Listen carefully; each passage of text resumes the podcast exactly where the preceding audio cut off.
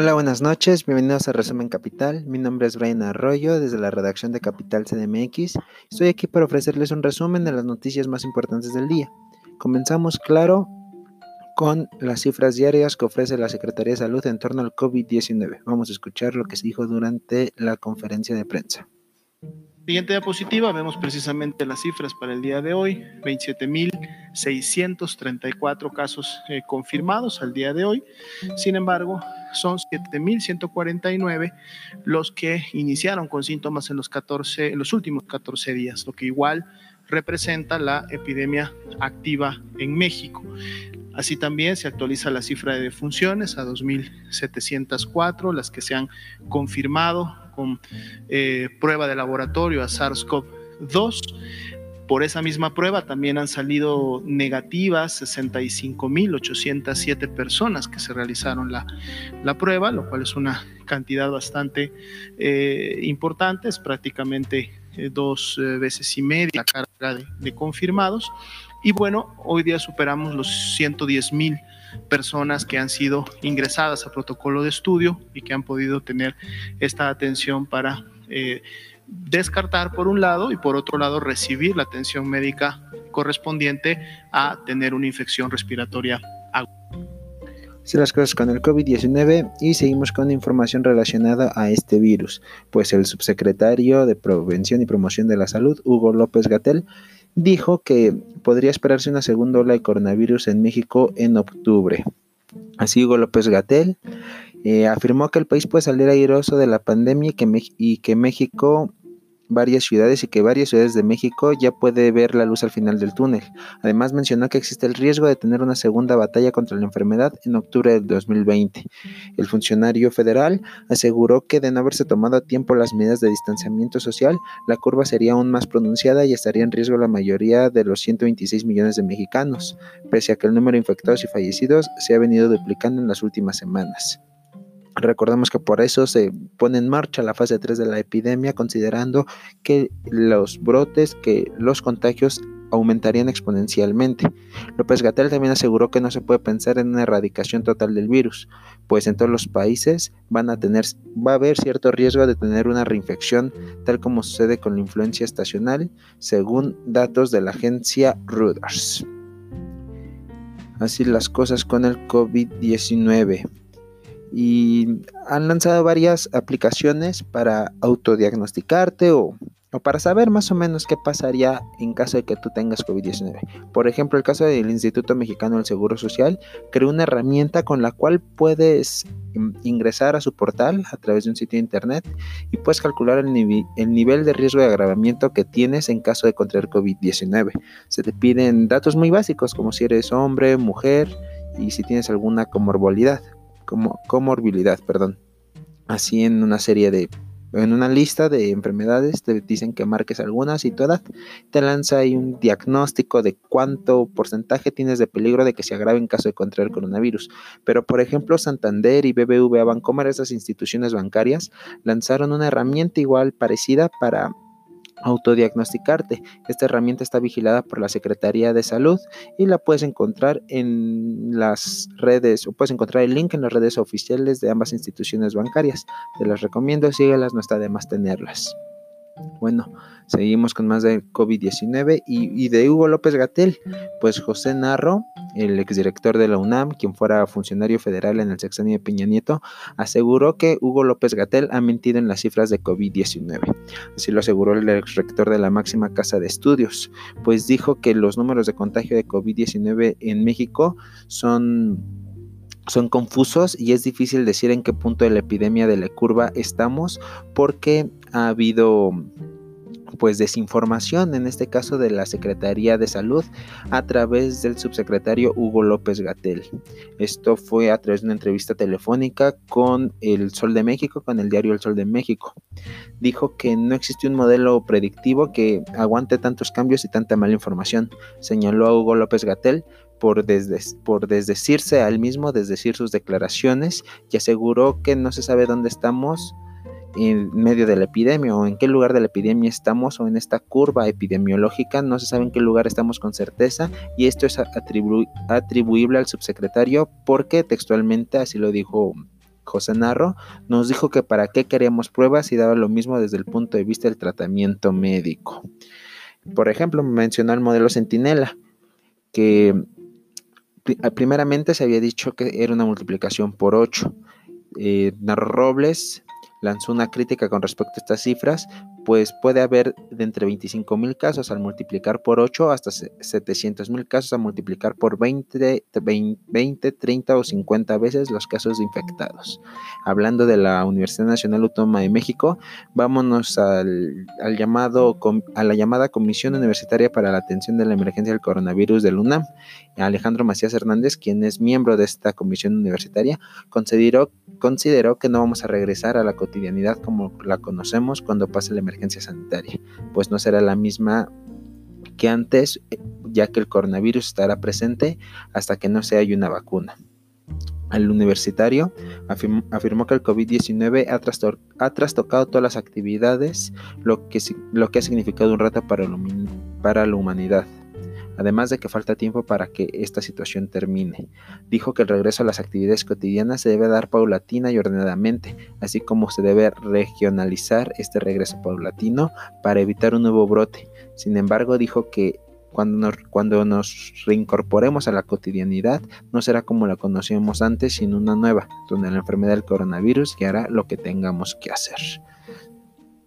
Eh, también recomendó ser pacientes, ya que después de esta cuarentena se seguirán contabilizando, aunque en menor medida, casos de infecciones. Así que no hay más que seguir las recomendaciones de las autoridades de salud y también llamó a propagar noticias falsas. También recordó que se debe hacer paulatinamente ya el regreso, ya que de no hacerlo puede haber rebrotes que ahora sí colapsen el sistema de salud. Y para todos aquellos que les gustan las conspiraciones o que generan teorías conspiranoicas o que les gusta seguir, les tengo una noticia un tanto preocupante, pues asesinaron a un científico que estaba investigando que estaba cerca de hallazgos significativos sobre el COVID-19. El asesinato fue de Bing Liu, de 37 años y profesor asistente de investigación de la Universidad de Pittsburgh. Fue encontrado muerto en su casa el fin de semana pasado. Según un comunicado de prensa del Departamento de Tecnología Computacional y de Sistemas de la Facultad de Medicina de la Universidad, se trata de un caso de asesinato y además de un suicidio, ya que su presunto agresor se encontró también eh, muerto, posiblemente por suicidio. Según el comunicado, la, policía cree que un hombre le disparó a Liu varias veces dentro de su casa. Biu Liu trabajaba en la Escuela de Medicina de la Universidad de Pittsburgh en el Departamento de Bioinformática. Eh, así investigaba los mecanismos celulares del contagio por el virus SARS-CoV-2 y las consecuencias que tenían en el, organismo a nivel celular. Fue encontrado con diversas heridas de escopeta en la cabeza, en el cuello, en el torso y en las extremidades. Y más de que se presta a la conspiración, y es que Europa se pronostica es por una gran recesión histórica en 2020, en particular los países del sur de Europa, esto por el freno de turismo y de la economía provocado claro por el coronavirus. Mientras, tanto, China rechazó la apertura de una investigación internacional sobre el origen de la pandemia, y esto se da en medio de las acusaciones constantes de la Casa Blanca de Mike Pompeo, por ejemplo, quien renovó los ataques contra China por el origen del nuevo coronavirus. Aunque dijo no tener certeza, dijo sí tener infinidad de pruebas que ligan la creación del virus a un laboratorio en Wuhan, China. En Wuhan, la ciudad del centro de China, donde apareció la pandemia, los estudiantes de secundaria ya volvieron a clase con mascarillas y ahí la sana distancia. pero existen incógnitas sobre el origen de la peor crisis mundial en décadas, aunque muchos expertos han señalado a la, al contagio animal humano. Hay otras teorías que señalan, por ejemplo, lo dicho desde la Casa Blanca, que señalan que el virus fue creado el gobierno alemán, en este, regresando a Europa, en Alemania, este miércoles entra en una etapa decisiva de la salida del confinamiento con la próxima autorización de abrir todas las tiendas y escuelas este mes, según un proyecto entre el gobierno y las regiones que pudo consultar la AFP. El gobierno alemán autorizó la reanudación a puerta cerrada de su campeonato de fútbol en mayo. Se espera la Bundesliga y comienza en dos semanas o se reinicia en dos semanas. Sin embargo, seguirán prohibidas las manifestaciones deportivas y culturales con público. En Estados Unidos, lo que les mencionó el presidente Donald Trump también quiere pasar una nueva fase de la batalla. aunque el martes superó la cifra de más de 71 mil fallecidos en el país por el coronavirus. Em, lo, que, lo que les comentaba Mike Pompeo renovó los ataques contra China y la Organización Mundial de la Salud las denunció como especulativas ante la ausencia de pruebas.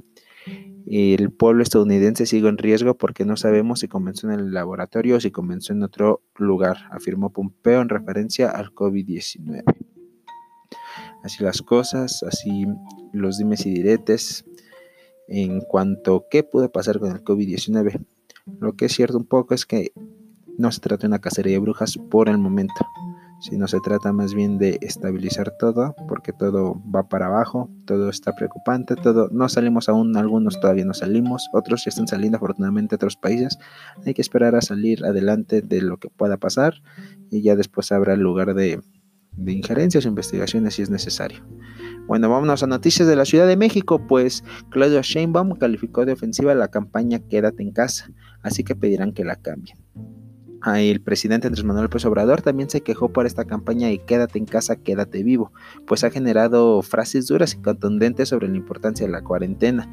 Una de ellas es, ojalá no me leas, ojalá no te mueras. Si me lees, quizá te mueras, quizá mates a alguien. Sí, son bastante duras y sobre todo contundentes. Así la jefa de gobierno Claudia Sheinbaum coincidió con el mandatario sobre la agresividad de los mensajes y dijo que hablará con los promotores de la campaña para que la cambien. Dijo coincidir con el presidente que son ofensivos y que no corresponden a la cultura democrática de la ciudad. Entonces dijo, se está hablando con ellos, es decir, con los promotores de esta campaña.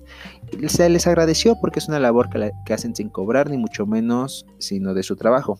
Pero cree, dijo la jefa de gobierno, que tiene que haber un mensaje un poco distinto. Entonces vamos a hablar con ellos para que se modifiquen y que siga más bien una campaña de concientización. La Alianza por el Valor Estratégico de las Marcas es de hecho la encargada de impulsar estos mensajes y ha proyectado el despliegue de estos mismos en espacios públicos con las frases que ya les mencioné, ojalá no me leas, ojalá no te mueras. Baum, les repito, agradeció a la Alianza por el Valor Estratégico de las Marcas y dijo que donará su trabajo creativo. Eh, agradeció por donar su trabajo creativo. Dijo que buscará un esquema donde sean mucho más propositivos estos mensajes.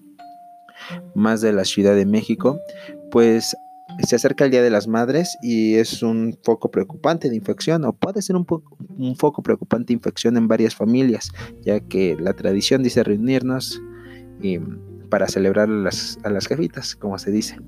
Eh, así, en medio de los momentos más críticos de la emergencia sanitaria, las autoridades capitalinas acordaron con el sector restaurantero de la Ciudad de México solo vender comida hasta para cuatro personas por, domicilio, es decir, vender raciones para llevar solo para cuatro personas el próximo domingo.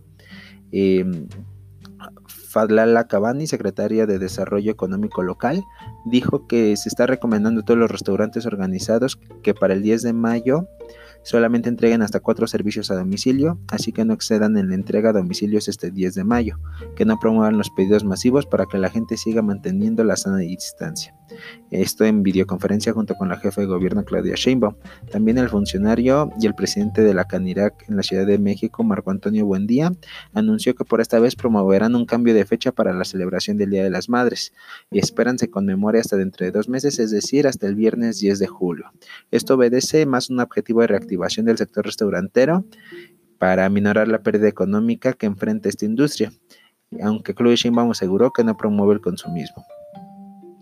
Entonces, esto es un llamado que se está haciendo para que el 2020 se celebre el 10 de mayo con sana distancia y nos reunimos las familias el 10 de junio para celebrar a todas las madres, subrayó Sheinbaum. Así recordemos que algunos mercados, como el mercado de Flores de Xochimilco el propio mercado Jamaica, esperan cerrar sus tiendas o más bien cerrarán sus puertas para evitar aglomeraciones. Se reportó, por ejemplo, el día de hoy que vendedores del mercado de Jamaica remataron sus rosas, sus flores, para no guardarlas, quizás saldría más costoso. Eh, y en más de estas cancelaciones, todos los cementerios públicos de la ciudad cerrarán a partir del sábado. Así lo informó el gobierno de la ciudad y los panteones y cementerios de la Ciudad de México permanecerán cerrados no solo el 9, el 10, sino hasta el 11 de mayo, al igual que establecimientos comerciales ubicados en el exterior, esto con el propósito de evitar aglomeraciones y contagios por COVID-19. Ese anuncio llegó en algunos casos a más de dos semanas de que las alcaldías decidieron ya cerrar pantinos que están bajo su dirección, por ejemplo el Dolores en Miguel Hidalgo, el de Tarango en Álvaro Obregón y el de San, San Lorenzo en Iztapalapa.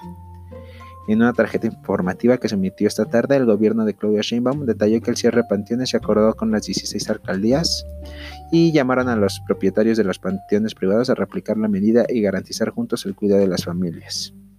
Precisó que las cremaciones de quienes lamentablemente han fallecido a causa de la epidemia se seguirán realizando de manera normal. Por separado, la alcaldía Benito Juárez informó que en estos mismos días se cerrará el panteón de Choco, con el que se suma la determinación que ayer dio a conocer la alcaldía Coyoacán para sus respectivos cementerios. Más de la ciudad de México, pues la Cámara Nacional de Industria de Restaurantes y Alimentos Condimentados, a través de su presidente Marco Antonio Buendía, estimó que este sector enfrenta pérdidas por aproximadamente 4.800 millones de pesos debido a las medidas de distanciamiento social impulsadas desde esta emergencia sanitaria. A nivel nacional, las pérdidas de la industria restaurantera ascienden a la cantidad que ya les reportaba y la ciudad representa hasta un 10% del sector a nivel nacional. Así lo explicó el empresario en la videoconferencia que ofreció junto, al, junto a la jefa de gobierno Claudia Sheinbaum. Detalló que en la capital del país hay alrededor de 45 mil restaurantes y de estos solo un 10% se mantienen abiertos, aunque solo para ofrecer servicio para llevar. Aunque el cierre de negocios es de aproximadamente 40.000, dijo que hasta el momento no hay datos de alguno que haya quebrado, pero ese dato se sabrá cuando se permitan reanudar actividades.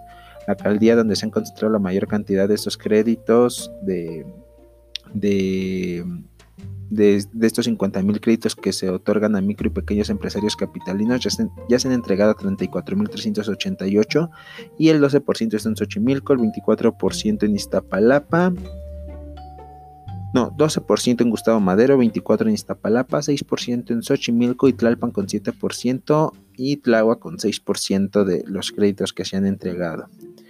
Y hablando de alcaldías, vamos a Tlalpan, pues vecinos de, esta alcaldía acusan a grupos salinas de exponerlos al obligar a sus empleados a trabajar. Vecinos de la Villa Olímpica, unidad habitacional ubicada en la alcaldía Tlalpan, acusaron a grupos salinas de poner en riesgo a más de 4.000 personas que habitan en el complejo, pues a un costado de esta villa hay una tienda donde todos los días acuden miles de trabajadores. Uno de los vecinos señaló que el pico de contagios ya empezó y estas personas se transportan todos los días hacia, hacia su lugar de trabajo, es decir, al lado de la Villa Olímpica. ¿Cómo no va a ser una situación de riesgo? preguntó este vecino. Los habitantes además se quejaron de que Salinas Pliego, presidente del Grupo Salinas, supuestamente tenga derecho a excepción a las normas establecidas por la propia Secretaría de Salud y el presidente López Obrador. Y es cierto, mientras muchas de las tiendas no esenciales tienen que cerrar, Salinas Pliego se deslinda de esta responsabilidad justificándose que ofrece servicios para la gente más pobre, cuando sigue, por ejemplo, a través de sus instituciones bancarias cobrando como en una situación normal a sus créditos bancarios, a sus créditos por las cosas que puedan sacar de la tienda Electra. También siguen subiendo los intereses de estos préstamos si, no se paga a tiempo. Por, lo menos es lo que yo he podido constatar en lo cercano, en lo más, en un círculo cercano. Pero bueno, así las cosas con grupos salinas.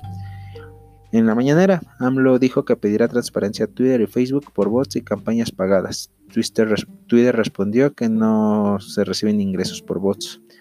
El presidente de México, Andrés Manuel López Obrador, informó que pedirá transparencia a Twitter y a Facebook por los bots y supuestas campañas pagadas que existan en dichas redes sociales, pues aseveró que en próximos días se tratará dicho asunto de bots y campañas pagadas en la conferencia de prensa matutina, recalcando que en México es donde más se trafica con dichas prácticas. Ante los cuestionamientos de AMLO, la empresa Twitter informó que no recibe ingresos por automatización maliciosa o los llamados bots, pues están prohibidos en la plataforma. La plataforma escribió que como cada trimestre reportó sus ingresos producto de los servicios que ofrece la plataforma con foco en la venta de publicidad. Agregó además que cuenta con sofisticadas herramientas tecnológicas para eliminar los bots maliciosos a escala y de manera provocativa antes de que vean en la búsqueda o en el timeline. En la mañanera también AMLO rechazó el aumento de violencia contra mujeres durante la cuarentena, aunque la Secretaría de Gobernación y su titular Olga Sánchez Cordero lo contradijeron. El presidente Andrés Manuel López Obrador y rechazó este aumento de agresiones. Dijo que por el confinamiento pudiese parecer por pudiese parecer así, aunque no se ha advertido ningún incremento con respecto a la violencia general ni a la violencia contra las mujeres, pues no ha habido un incremento en las denuncias, que es la única forma de tener de que se tiene para medirlos.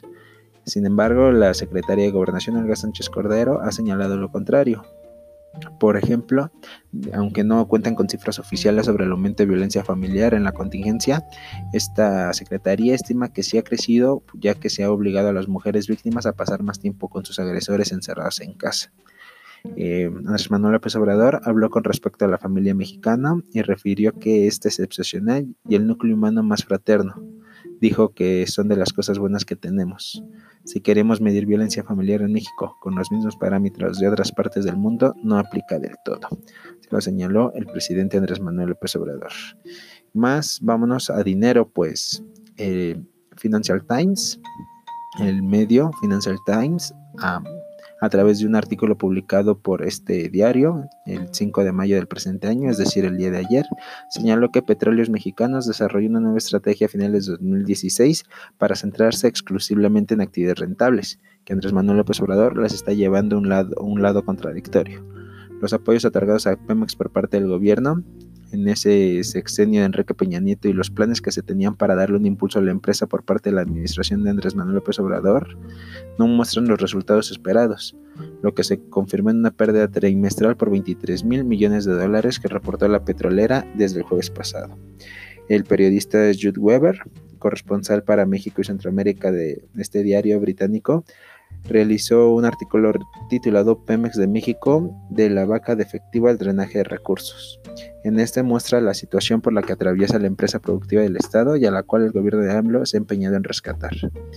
El artículo también recuerda que a finales de 2016, durante el sexenio del priista, Pemex ideó una nueva estrategia. El plan, señala este periodista, Weber, fue una novedad para la, para la compañía petrolera estatal de México.